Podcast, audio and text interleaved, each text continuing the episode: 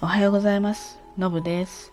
えー今日はですね、そのコロナね、経済活動、コロナはある、まだ感染状況はね、高止まりしてる、まあ減ってるエリアもありますけれども、うーん、まあそんなまだ、まだ感染する人はいる中、まあいろいろなね、経済活動がね、えー進んでますよね。で、これは私、あの、あの結構賛成です。あーやっぱりもう止まっていたら、まあ、何も生まないというかうん気をつけながら活動していってまたそれがどういう状況になっていくかっていうのを検証するってこともすごい大事だと思うんですよね。ですのでちゃんと私は対策をしながらも経済は回していった方がいいんじゃないかなっていうふうに思ってはいます。で今日お話ししたいのはうーん非常にちょっとこう振り回されてるっていう話なんですね。で私はそのある競技の、まあ、高校生の競技のとところに携わっているわけですね。で、まあ、全国大会ですとか県予選とか関東大会とか全国大会とか、まあ、いろんな規模の大会があり国体とかも含めてあの、まあ、結構大会数はあるんです。で、えー毎回なんていうんですかねこうコロナに対するう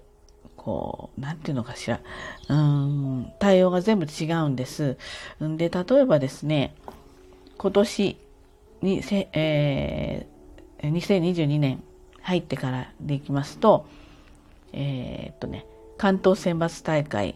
全国選抜大会そして、えー関東大会県予選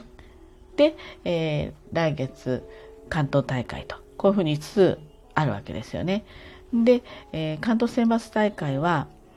無観客ですけれども試合に携わる人数制限はありませんでした。えーまあ親御さんとかはダメなんだけれども、うん、例えばそうね、試合に携わる、まあ、まあ、仮に、まあ、ボクシングだとすると、ボクシング、セコンドとか、サブセコが何名とか、記録係が何名とか、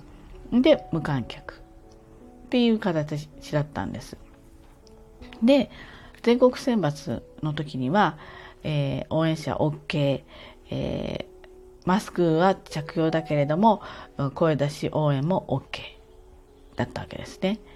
で、えー4月の県予選。これはですね、えーっと、うんと、むか、うんとね、応援、拍手応援は OK。それから、あの、試合会場のところのと外の間にカーテンがあるんですよね。で、まあ、あの、カーテンを開けてしまうと、外にいっぱい人が集まってしまうので、カーテンを閉めてやってたんですけれども、県予選の途中から、えーカーテンが開け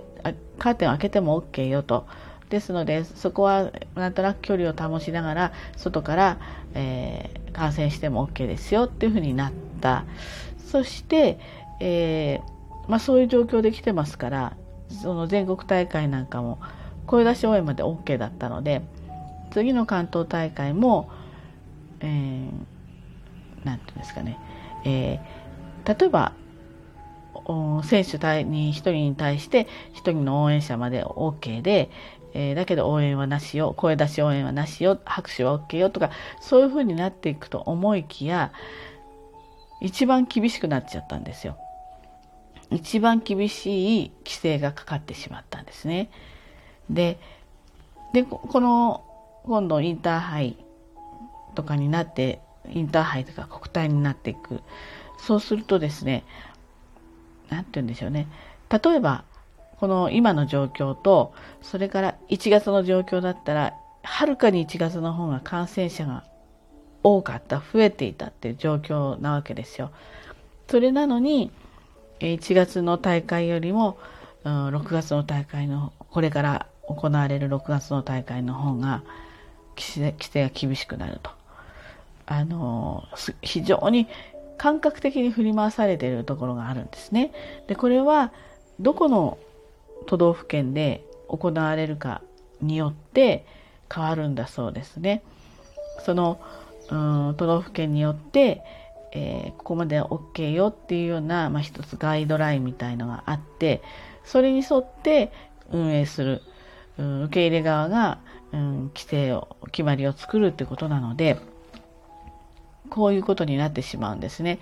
ですのでこう全国的な状況とか政府の発信とか政府なんかはあのもう規制なしで行きましょうよって方向になってきてるじゃないですか。なんですけれども、うん、個別でそれは当然まあその都道府県によって感染状況とか増え方減り方って全部違ってはいるんだけれども今度行われる関東大会は感染者が減っているエリアではあるんですね。ですのであのこんなにここ厳しくなるんだっていうような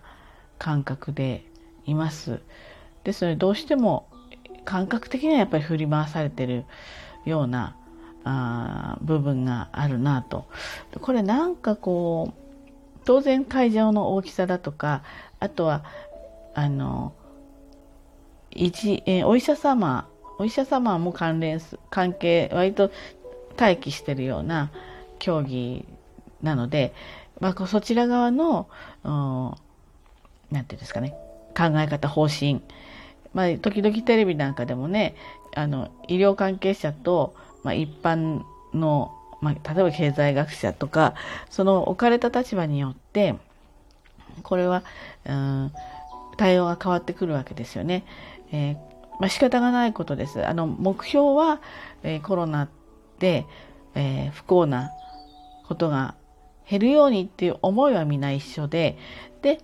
コロナ前の、うん、世の中に戻したいという思いも皆一緒でただそれに対してのアプローチが違うっていうだけの話なのでどちらも悪くしようと思ってしてるわけじゃないんだけれどもどうしてもそこにズレが起きてしまうということをまあこの大会によっての規制の書き方での違いでそれをね改めてちょっと痛感したわけですね。まあ、当然参加する側ですのでねあのそれに従っていくっていうことは大事ではあるんだけれどももう少し何て言うんでしょうね、えー、世の中の流れでで競技としては変わらないわけですよね。組織としても、まあ、ここが主催ここが主催、えー、例えば連盟が主催とか、えー、高校生だったら高体連とか中学生だったら中体連とかの主催とか主催も違うから仕方がないとはいえ同じ競技に例えば同じ選手がそれ全部出るわけですよね。あの出るケースもあるわけですよね。でそれでなんとなく一つのこの筋道というか道筋というかあのこう何と言うんでしょうね。毎回毎回こう点だから点になってるんですよね。点で、えー、対策が取られている。でもなんかもう少しこれが線になってってもらうとまあ出場する側としてもなんか気持ちよく進められるんじゃないかなっていうふうに、えー、感じました。うん。これ、まあ、当然また、まあ、これまた変異株みたいなどんどん出てくると思うんですけれどもね。治療薬ができてったりいろんなことを、まあ、それぞれが抗体ができるだとか含めてねあのこれまでの過去の生活に早く戻っていけるようにねなってほしいなってそっちの方に行くとは思うんだけれどもその辺のちょっとこう何て言うんですかね。考え方の違いというかアプローチの違いというかうーんこう観点の違いとかねなんかそういうところをもう少しなんかこう大きな枠でねすり合わせしてってほしいなっていうふうに非常に考えているそういうことをあの通説にこうちょっと思うようなことがあったので今日はお話ししてみました。はい。ではね今日も一日頑張ってまいりましょう。じゃあねバイバイ。